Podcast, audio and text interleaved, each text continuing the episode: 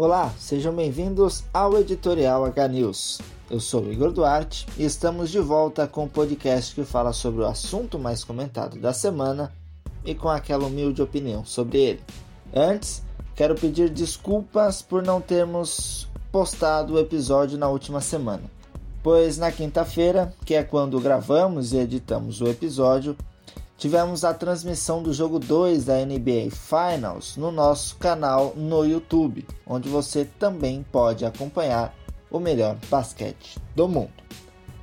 Mas enfim, vamos lá com o episódio de hoje. Passaporte e mala nas mãos, com regata, bermuda, chinelo e muito protetor solar, pois vamos falar sobre o calor na América do Norte. Editorial H News.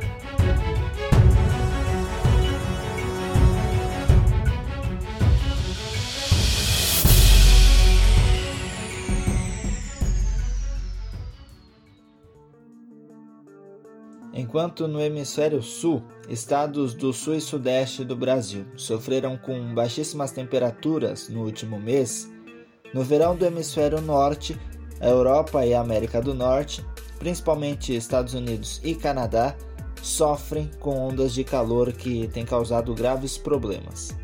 As costas oeste dos países norte-americanos são as regiões mais afetadas pelo calor anormal de 40 até 50 graus Celsius registrados nos primeiros dias de julho de calor na costa oeste dos Estados Unidos é muito fora de hora, muito extensa e muito intensa. É uma região que passa por, enfrenta ondas de calor volta e meia, mas não tão cedo na temporada, não tão assim no começo do verão e muito menos com temperaturas como as que foram registradas em Portland, no Oregon, por exemplo, onde os termômetros chegaram a 46,6 graus Celsius.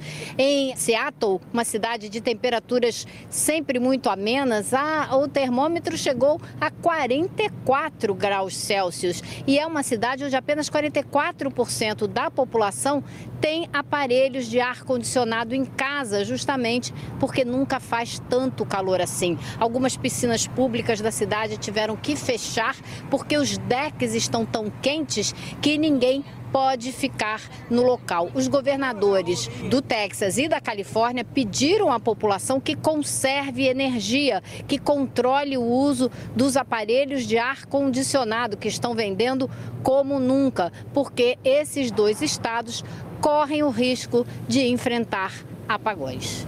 No Canadá, o norte da América do Norte, a cidade de Lytton bateu um recorde histórico. As temperaturas chegaram a 47,5 graus Celsius. Em 1937, a cidade registrou 45 graus. É um recorde na história do país. De Nova York, Heloísa Vilela.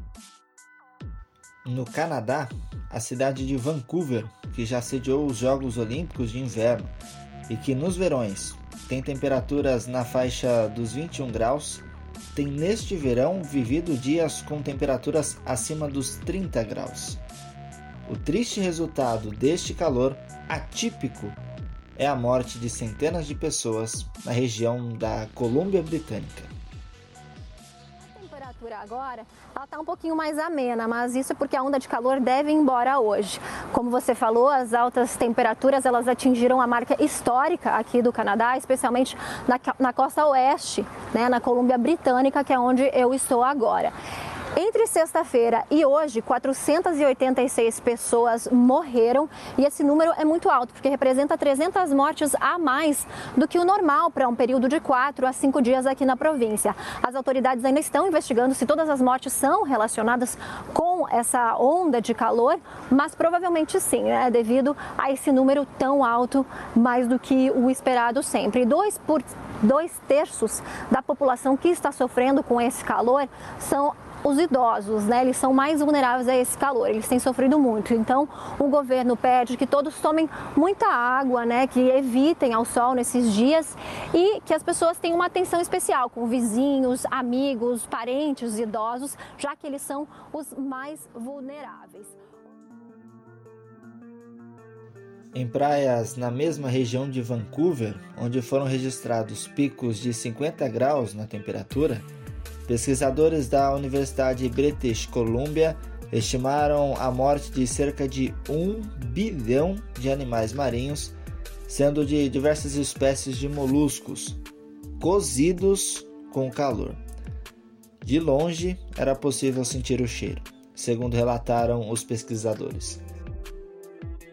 Um pesquisador da cidade chegou a dizer para a agência de notícias Reuters que perdeu cerca de 30 a 40% da produção de ostras e mariscos durante o período das elevadas temperaturas.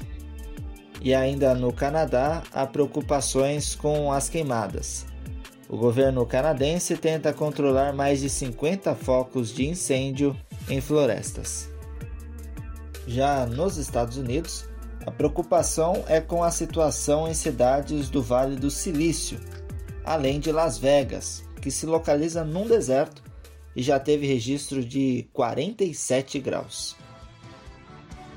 Com um grande contraste entre oeste e leste estadunidense, as finais da NBA, Liga Nacional de Basquete, carrega uma certa preocupação com a saúde dos atletas que revezam a série jogando em temperaturas de 40 graus em Phoenix, no Arizona, na casa do Phoenix Suns, e clima de 18 graus com a brisa gelada de Wisconsin, na casa do Milwaukee Bucks.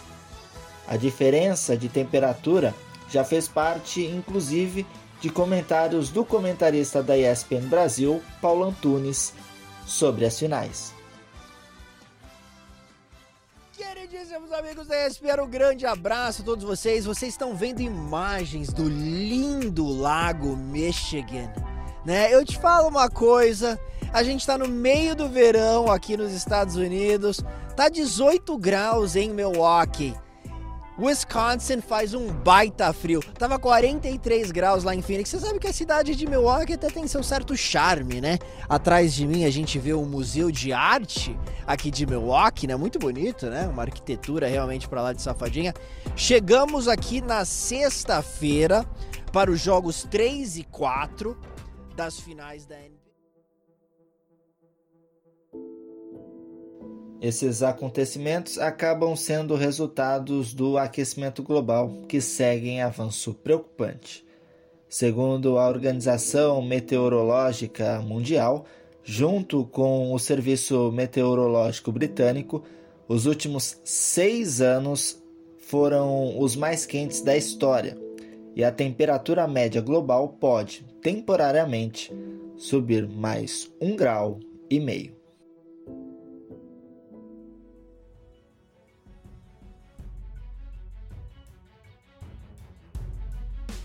O ser humano tem sofrido fortes consequências da sua interferência no meio ambiente e, infelizmente, vai sofrer cada vez mais se não trabalhar com mais empenho para mudar isso.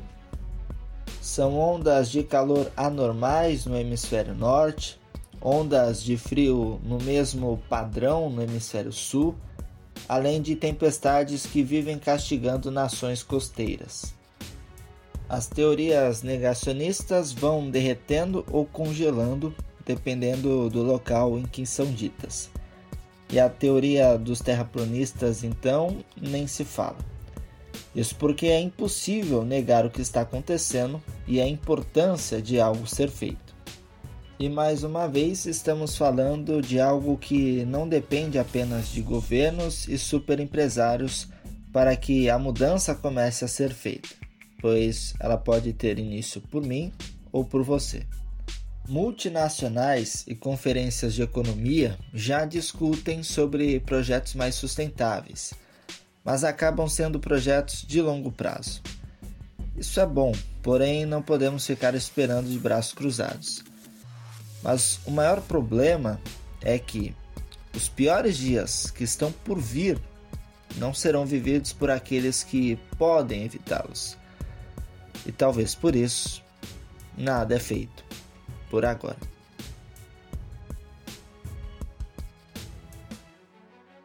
E assim vamos encerrando por aqui o episódio desta semana.